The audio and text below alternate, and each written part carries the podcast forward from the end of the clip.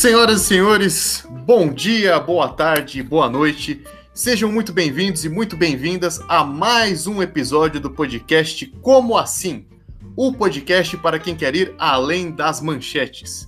E no episódio de hoje nós vamos falar sobre movimentos sociais e militância, tema que vai gerar muita polêmica, nós temos certeza disso. Eu estou aqui com a minha parceira de sempre, a Gabriela Rigg. E aí, Gabi, como você está? Tudo certo? Olá! Tá tudo certo por aqui, espero que seja tudo certo por aí também. Tô animada para esse episódio, os episódios que são mais um bate-papo entre o Júlio e eu. E vamos aí, né? Vamos ver no que, que vai dar. É isso. Lembrando que vocês podem entrar em contato conosco no Instagram, arroba tucaeduca e também no arroba capelupe.julio. E temos também o nosso solitário e-mail, né? podcastcomoassim.gmail.com Enfim, vamos lá. Muitos de vocês podem se perguntar, né? O que seriam então movimentos sociais? É uma definição que parece um tanto genérica e de fato o é. Eu não tenho, a Gabi que acredito também não, uma definição precisa do que seja movimento social, mas eu me arrisco a dizer algo que eu converso muitas vezes com militantes de diferentes áreas, né? É, eu me arrisco a dizer que o movimento social seria basicamente um, um conjunto ali de pessoas que estão juntas em prol de um interesse em comum para reivindicar transformações sociais, né? Sejam elas quais sejam.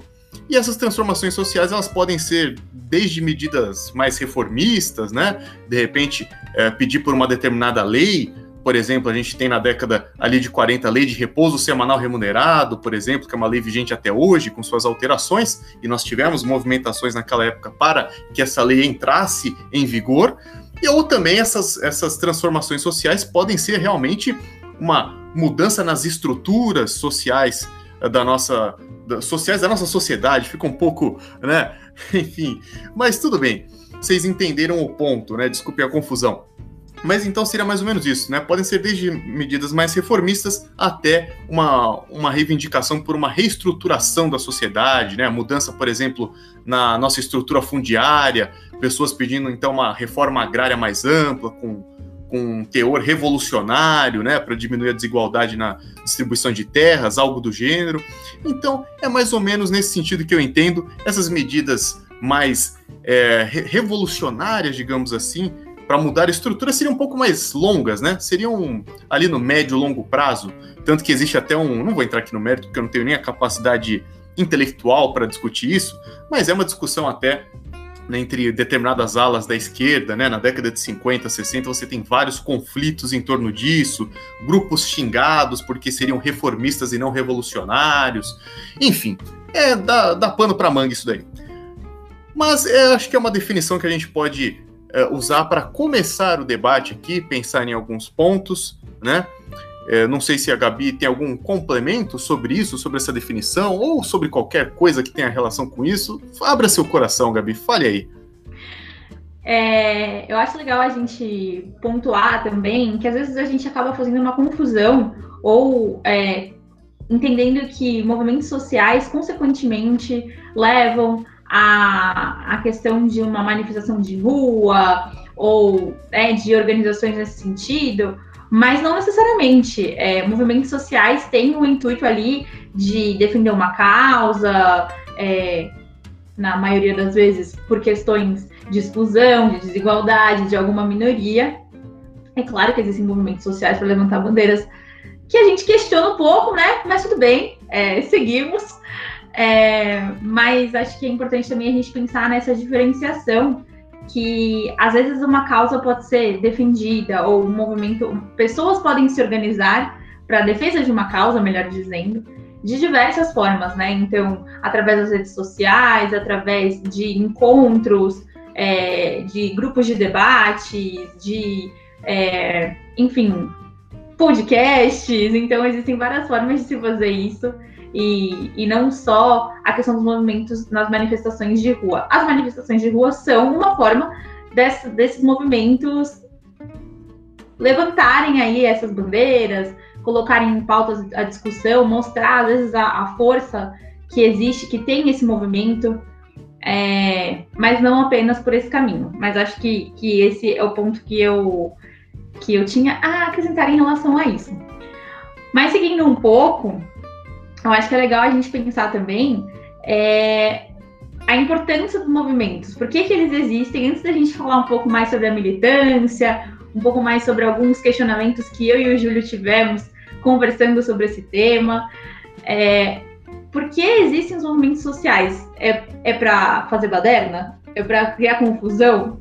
Né? É para ficar fazendo mimimi? Ou tem um motivo específico? Eles realmente são importantes, eles realmente levam a muitas mudanças. É, é óbvio que eu vou citar o, o, mais. É óbvio que eu vou citar o mais óbvio, a gente está sendo super redundante nesse episódio, né, Júlia? Que é a questão do feminismo. que é a questão do, do feminismo, né? Se a gente for pensar, eu estava lendo um livro, um livro, eu estava lendo um texto hoje do Não Me Calo, do site Não Me Calo, e estava contando nesse texto como o movimento feminista foi, foi conquistando muitas coisas ao longo dos anos e ainda tem muito a conquistar, mas é muito louco imaginar que há menos de 100 anos a, a, nós mulheres tínhamos é, um papel total voltado para o cuidado da família e só. Como a gente teve que lutar é, para conseguir votar, para conseguir fazer coisas que são triviais, são assim, é basicamente como beber água, sabe? É uma coisa assim, é, é normal, é natural, e a gente precisou de uma luta para isso. Então, os movimentos sociais existem por conta dessas questões. É, falando de novo do feminismo, toda, toda essa luta, toda essa defesa conquistou, possibilitou conquistas como o direito ao voto, como eu acabei de, de citar, é, direito a estudo. Gente, é um absurdo pensar que a gente não tinha direito a estudar. É, inserção no mercado de trabalho, divórcio, consolidando então uma maior participação feminina na sociedade aí, né? É importantíssimo isso que você fala, Gabi, porque realmente, né? Como você começou até, você começou com uma provocação nesse sentido, né? Com essa pergunta se os movimentos sociais são mimimi, são frescura, porque infelizmente é o que muitos grupos, muitas pessoas ainda dizem hoje em dia. Nós estamos em 2021 já e esse tipo de comentário ainda é recorrente de alguma forma, sobretudo nas redes sociais, mas não apenas, né? Nos movimentos de rua mesmo, né? De grupos à, à direita, aí a gente pode falar especificamente que são grupos da direita, né? Que fazem esse discurso, e também de políticos que representam esses setores. Então é, é importante a gente pontuar que são direitos conquistados, né? Por meio de muita mobilização, por meio de muita luta. Não é não que simplesmente o governo, por exemplo, né, eh, com relação ao direito ao voto, né, não que o governo Vargas, então, o Vargas tenha acordado e pensado, nossa, estou afim de ser extremamente benevolente, estou afim aqui de fazer uma caridade social e darei esses direitos para as mulheres. Não, não tem nada disso, né? A gente sabe que as coisas não funcionam dessa forma. Né? Os direitos não são outorgados, eles são conquistados. Existe um processo histórico muito mais amplo, muito mais complexo, vários agentes sociais envolvidos. Enfim, muito bem pontuado aí, Gabi. Eu acho interessante comentar aqui como historiador, né, já que é, é disso que eu sei falar um pouco, é, falar brevemente então de movimentos sociais que uh, tiveram uma grande importância aí nas últimas décadas, pelo menos nos últimos 60 anos, né, que de alguma forma impactaram na sociedade que a gente tem hoje. Né? Então a gente pode pensar até um pouco mais longe, vai? Vamos então mais longe, vamos falar de Canudos, por exemplo, né? A Guerra de Canudos ali, final do século XIX, ali 1897 e tal. A gente tem vários conflitos, várias é, investidas do, do, poder público brasileiro, né, com as Forças Armadas, foram quatro expedições até conseguir derrubar Canudos, que resistiu bravamente, e não era um movimento é, monarquista, como se disse na época, isso é tudo uma bobagem, né? Antônio Conselheiro, como se fosse um líder monarquista, nada. Ele era só um beato, um homem de muita fé e que conseguiu agregar ali é, diferentes camadas populares é, em prol de uma luta, né? Uma luta que muitas pessoas colocam como primeira, primeira, primeiro movimento social do campo. Eu não sei muito se eu concordo com o termo, mas é interessante a gente pensar como o primeiro movimento de massa ali no meio rural brasileiro e com um confronto muito sério, muito sanguinolento com o poder público, com o Estado brasileiro na época, e serve inclusive né, como uma referência para uh, os militantes ali da década de 50, da década de 60, que acabam retomando as lutas de Canudos como um mote para explicar as raízes dos movimentos sociais brasileiros no meio rural. Apesar dos cuidados que a gente tem que ter com esse tipo de análise, é sim interessante pensarmos nas, não só nas rupturas, mas também nas continuidades que a gente tem nesses processos históricos. Creio sim que é possível estabelecer diálogos entre o que acontece no fim do século XIX e o que acontece, por exemplo, ali na década de 50, quando a gente tem um movimento dos agricultores sem terra no Rio Grande do Sul, quando nós temos as ligas camponesas ali no Nordeste, sobretudo em Pernambuco, sob a liderança do Francisco Julião e de outros advogados trabalhistas que eram adeptos da causa. Enfim, creio que é possível estabelecer essas pontes né, entre diferentes contextos históricos para pensar em como o Brasil tem sim uma trajetória de muitas lutas, de muitos movimentos sociais no meio rural, não apenas no meio urbano. A gente sabe, acaba sabendo um pouco mais desses movimentos, desses é, não só movimentos grevistas, mas outros tipos de manifestação no meio urbano, uh, muito por conta até de, uma, de, um, de um trabalho de cobertura da imprensa. Os próprios estudos acadêmicos são muito mais voltados para as cidades do que para o meio rural. Isso é, é uma tendência que está mudando nos últimos anos, mas mesmo assim ainda é uma regra. Estou aí nessa tentativa, inclusive, de mudar com estudos na área do meio rural. Mas enfim, só para concluir aí, eu acho interessante pensar em como a gente tem sim uma trajetória muito interessante de lutas sociais no campo. Poderia citar também o MST, mas não vou me alongar muito no tema, até porque geraria algumas polêmicas com alguns dos nossos ouvintes, talvez, quiçá, não sei. E creio que mereceria uma discussão um pouco mais ampla para, falar, para falarmos do movimento dos trabalhadores rurais sem terra, que surge ali na década de 80, no Rio Grande do Sul, mas que depois vira um movimento nacional, e que tem, sim, eh, na minha visão, pelo menos na minha leitura, grande influência de lutas anteriores naquela região do sul do país, sobretudo os movimentos do movimento dos agricultores sem terra ali na década de 50, né? E o MST até hoje tem uma participação muito grande na ocupação de terras, nos acampamentos, nos assentamentos. Também uh, por meio de, do trabalho de militância do MST nós temos uma, uh, a quinta maior produção de arroz orgânico da América Latina aqui no Brasil, ali na região do Rio Grande do Sul. É óbvio, né? É que claro que um movimento social ele não tem só essas nuances bonitas, essa face maravilhosa aqui que eu estou descrevendo. Tem vários problemas, os acampamentos, os assentamentos têm vários problemas, tais quais os problemas que nós encontramos na sociedade brasileira como um todo. Mas, enfim, só queria pontuar aí alguns movimentos sociais que eu creio que são bacanas para a gente pensar historicamente uh, essa, essa, trajetória de luta, né? Porque às vezes você conversa com as pessoas, Gabi, e, e muito se fala que o Brasil é um país que tem uma população passiva, que não se movimenta, diferentemente do que acontece na Inglaterra, né? É, o que acontece na França e tudo mais. Como se fôssemos um, um, um povo, então, passivo, que nunca se movimentou em prol de alguma coisa. Mentira! Né? Isso é falta de estudo da história do Brasil. Quem estuda a história do Brasil sabe que nós temos, sim, uma, uma trajetória muito bonita de lutas sociais no campo, na cidade, em diversos setores da sociedade brasileira. Olha só, virou até um manifesto no final das contas. Virou, virou, virou um, um, quase um movimento social. é, não. Júlio abordando aí vários exemplos, vários, uma renga de exemplos de, de movimentos e conquistas advindas deles. É, e também dando uma aula de história, né? Seu palestrinha foi convidado para o episódio e veio veio a caráter de historiador. Mas seguindo aqui com o nosso episódio, é... dito tudo isso, acho que é muito, era muito importante antes da gente chegar ao ponto X da questão, ao X da questão, que foi o que fez a gente conversar muito sobre o assunto, eu e Júlio.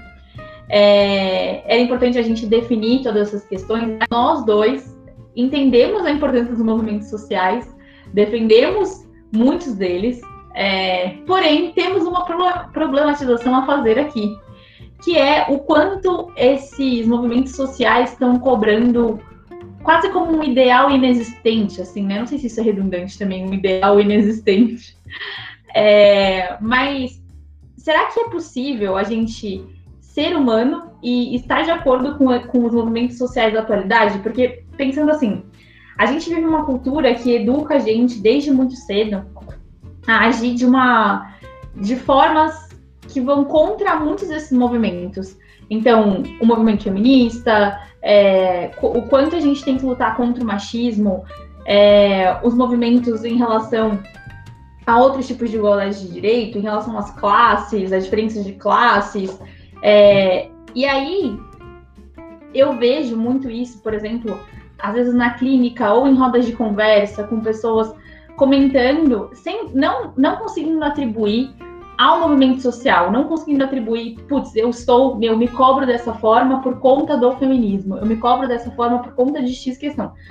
Acabam, se você for fazendo uma análise, você percebe que muitas vezes é por conta dessa cobrança. Então, por exemplo, algumas mulheres que, que temem fazer alguma escolha que poderia ser vista como uma escolha não feminista, digamos assim. Então, por exemplo, ah, eu quero ser dona de casa. Sendo uma escolha de com, com a consciente, uma escolha consciente, uma escolha que ela quis ter, uma escolha baseada nas possibilidades dela, claro. É, e sendo e muitas vezes sendo julgada no sentido de não, você tem que ser, é, tem que criar uma carreira, conseguir uma carreira fora, tem que ser essa mulher incrível que, nossa, faz um monte de coisas e tudo mais. Sendo que o feminismo, na verdade, é a luta para que a gente tenha essa liberdade de escolha, né? Então, a, a gente começou a problematizar nesse sentido, né? De que muitas vezes acaba se tendo essa cobrança e, e os movimentos sociais têm a ver com isso, o quanto eles estão cumprindo o intuito deles, ou se isso, essa cobrança é necessária, tipo, não, não tem como, é, é assim que vai fazer com que as mudanças aconteçam. Enfim, comente, Júlio, comente. Venha para a problematização. É, eu acredito que você tenha feito um apanhado aí geral, muito sobre ponto. Uh, talvez acrescentar, indo ao encontro do que você está falando, que muitas vezes é isso, a gente acaba, inclusive, é um, um dos defeitos dos movimentos sociais, parte deles, né? Bom que se coloque isso, parte de alguns movimentos sociais, de, por exemplo, enxergar as pessoas com apenas uma identidade, né? Como se ela tivesse apenas uma identidade e não múltiplas, porque nós todos temos várias identidades.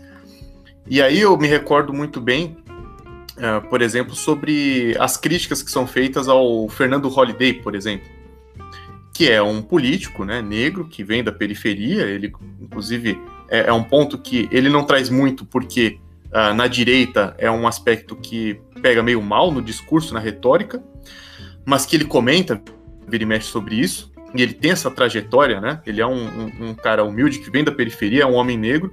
E muitas vezes eu vejo algumas críticas uh, vindas da esquerda uh, sobre o Fernando Holliday que são um pouco problemáticas né? Como se ele, por ser negro, ele teria que ser necessariamente de esquerda, teria que necessariamente ser um adepto de todas as pautas de esquerda. É óbvio que algumas problematizações podem ser feitas. No caso, ele ser um homem negro que talvez reproduzisse uh, muitas vezes o racismo por meio das suas escolhas políticas, né? Por meio das suas alianças políticas, enfim. Essa é uma crítica válida que acho que pode ser feita, né? Agora, é, tratá-lo como apenas um indivíduo negro que não tem outras identidades, que não pode ter uma escolha política, né? Porque é isso. Uma pessoa branca, ninguém, ninguém em algum momento vai questionar as escolhas políticas dela, né? A pessoa branca ela pode ser de direita, pode ser de esquerda, e ninguém vai fazer nenhuma crítica a essa pessoa, né? É, então esse é um problema muito grande, né? É, lembro também de é, conversar com, com colegas da universidade que comentaram, né? Que Uh, sempre perguntam para essa pessoa: Nossa, mas você estuda uh, mulheres negras no Brasil do século XX? Por ela ser uma mulher negra. Então ela fala: Não, não, eu estudo outro assunto, nada a ver, não tem nada a ver com isso. Meu recorte nem é de, de raça e tal. Por que, que teria que ser? É, porque eu sou uma mulher negra, então só por isso eu tenho que estudar um tema. É, agora, a pessoa branca, não, ela pode estudar o que ela quiser. Ela pode estudar feudalismo, pode estudar a Revolução Francesa, ou pode estudar também problema racial no Brasil do século XX. Né? Ninguém vai questionar a pessoa branca. Aí é um dos problemas estruturais que a gente tem. E os movimentos sociais, parte dos movimentos sociais, muitas vezes acabam entrando uh, no, né, uh, nesses argumentos que, para mim, são bem equivocados, né? E, acabam muitas vezes prejudicando, inclusive, uh, algum tipo de luta.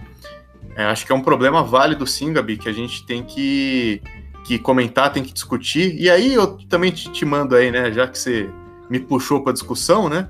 Me. Como é que é? Como é que seria a palavra? É, agora. Problematização.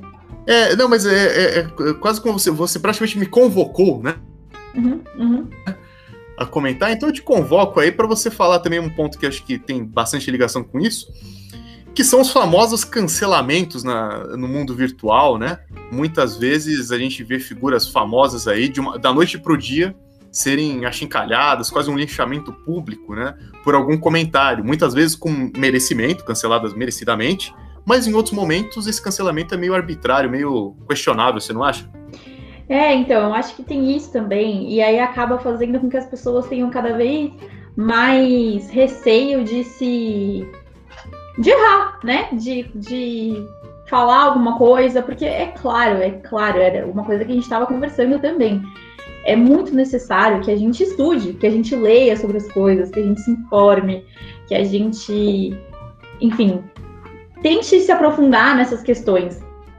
É, como você mesmo disse, não é papel da pessoa negra o tempo inteiro ficar explicando, aliás, em tempo nenhum ficar explicando é, a questão do racismo, por exemplo. É, então, também cabe, cabe a todos nós para que, essa, que essa, essas lutas e tudo mais sejam validadas, que todos nós é, leiamos sobre isso, né, que a gente se aprofunde sobre isso. Só que tem que ter um, eu, eu acredito que em, um determinado ponto tem que haver um espaço para que se haja uma conversa sobre isso, uma discussão sobre isso, né? É, putz, eu li sobre tal coisa e eu entendi isso, é, ou eu, eu, eu uso tal termo, ou eu tenho tal atitude normalmente, e eu não sei se, se o que eu faço está muito correto, eu não sei se isso ofende alguém, eu estou tentando buscar informação sobre isso, mas eu não encontro, e aí acaba que, acaba que esse espaço que eu acredito que deveria existir vai ficando cada vez menor ou quase inexistente, porque as pessoas vão se acuando, vão ficando, é, putz, e se eu for cancelado, né? Nesse movimento de um cancelamento absurdo, que é o que você falou, um cancelamento. É, qual foi o termo que você usou? Ah, as pessoas são achincalhadas. Achincalhadas. Isso. E, e aí, como que alguém vai se sentir à vontade para chegar e falar, eu, eu tenho tal dúvida, ou eu, eu não sei sobre isso, ou onde eu posso buscar sobre isso, ou você pode conversar comigo sobre isso, né? É, é, no, é, nesse debate, é nesse diálogo que a gente vai crescendo, é na convivência. Poxa, eu falo isso muito na Tuca. É convivendo com o diferente que a gente amplia o olhar sobre o mundo. Só que essa convivência com o diferente está cada vez mais difícil. Uma, porque as pessoas não querem sair das bolhas delas, e isso é, um, é uma outra discussão, mas também por conta disso, porque se eu. É, para eu me conviver com o diferente, eu tenho que expor a minha vulnerabilidade, tenho que expor o meu não saber. E isso é um risco muito grande de me machucar, de ser cancelado, de ser excluído. Então, é, a gente precisa ter um equilíbrio nessa questão de entender aonde realmente essa pessoa, meu, foi muito feio, foi absurdo, é, é, principalmente quando é uma pessoa que, querendo ou não, o fato de você ser alguém muito conhecido, é, espera-se sim um posicionamento, não dá, não dá para ser esse isentão, né, que a gente tem falado tanto ultimamente. Então tem que ter esse cuidado maior, e se é um, uma colocação de uma forma absurdamente errada, é claro que vai vir uma, uma resposta do público. Mas, de forma geral, eu acredito que esse que a gente tem que conseguir encontrar uma forma de, de fazer a manutenção desses espaços de debate, sabe, de diálogo. Ah, concordo 100% com tudo que você disse. Creio que haja uma dificuldade no diálogo, as pessoas parecem estar mais preocupadas em ou cancelar ou idolatrar, que também é um problema. Eu vejo que isso é cada vez mais comum. Não existe mais o meio termo. Ou as pessoas amam e a pessoa vira uma espécie de. É, é até comum na internet, né? Tal pessoa fez alguma música. Nossa, essa música tem que virar o hino do Brasil, não sei o quê, e tal. Aquela coisa exagerada, hiperbólica, né? É, vale tanto para o bem quanto para o mal. É evidente que tem algum, alguns tipos de fala que são inaceitáveis, que realmente são. Não dá para você dialogar, porque nós estamos em 2021. Realmente tem, por exemplo, uh, vamos citar aqui brevemente o caso da Patrícia Bravanel lá, filha do Silvio Santos, né? É, é, óbvio que não espanta ninguém ela falar aquele tipo de coisa, porque é o SBT. O SBT ele naturaliza o absurdo desde que nasceu. Então é comum esse tipo de fala é, ou homofóbica ou racista, né, como a gente já viu várias vezes o Silvio Santos fazer, ou misógina mesmo, como a gente também já viu o Ratinho e outras, outras personalidades aí. E aí ela, né, falou uma bobagem, foi obviamente merecidamente nesse caso xingada nas redes sociais por uma declaração homofóbica. E aí as pessoas, né? Aí também vem um pouco da ilusão das pessoas. É, esperava uma retratação absurda dela. E eu falei, gente, vocês estão malucos. Ela é filha do Silvio Santos, ela não vai fazer retratação de nada. No máximo que ela vai fazer é, é ainda zombar disso. E foi o que ela fez. No dia seguinte, ela... Nossa, é, bom, isso é uma vergonha inacreditável, né? Ela chamou o seu cameraman, porque ele era gay, e aí falou: Nossa, mas eu já fiz, eu alguma vez fui preconceituosa com você. Com você. Olha, olha, olha o jeito que ela encontrou de resolver o problema. Mas enfim, né? Só piorou a situação, não preciso dizer mais nada. É, então aí sim, um caso merecido de cancelamento. Mas existem outros casos, né? Eu não assisti Big Brother, não assisto, também não tenho nada contra quem assiste, né? Porque tem esse debate também idiota que acontece. Ah, ou o Big Brother ou é o programa mais importante do Brasil, ou é coisa de alienado, de quem não, não é não tem capacidade cognitiva. Não tem nada a ver com isso aí. Big Brother, assiste quem quer, não, quem não quer assistir, não assiste. Fim de, fim de papo. E aí, é, eu lembro, né, que uma, uma cantora lá do Big Brother, acho que é a Carol Conká, ela foi xingada, e eu não cheguei a ver diretamente o que ela falou, mas alguém me passou mais ou menos o que ela, o que ela disse, né? Teve alguma postura meio xenófoba também, né? É, enfim, falou algumas bobagens. Mas é o tipo de bobagem que assim, dá para você conversar e falar, olha, você foi estúpida, você foi idiota, mas dá para você repensar isso, né, e deixar de falar essas coisas. É o tipo de, de postura você fala, não, beleza, uma conversa resolve. É diferente do que algumas outras, alguns, algum outro tipo de comunicação, né? Recentemente também teve o Siqueira Júnior, que fez uma declaração extremamente homofóbica, né, criminosa, e também está sendo cancelado. Aí sim, né, o cara fala uma, uma coisa tão absurda, né? Ele falou algo como uh, como se uh, homossexualidade fosse o mal da sociedade, né? Um dos maiores problemas do mundo, que devia acabar, não sei o quê. Velho, não tem conversa com esse tipo de pessoa, até porque, né? O que você vai conversar com um cara desse? Você não vai conversar nada, velho. Você tem que cancelar mesmo, né? Pessoas como ele não fazem bem para ninguém. Mas outro, outras situações podem ser resolvidas ou poderiam ser resolvidas com um diálogo, com uma conversa, talvez até mesmo com uma crítica enérgica, mas seguida de uma conversa sem necessariamente um lixamento virtual, né?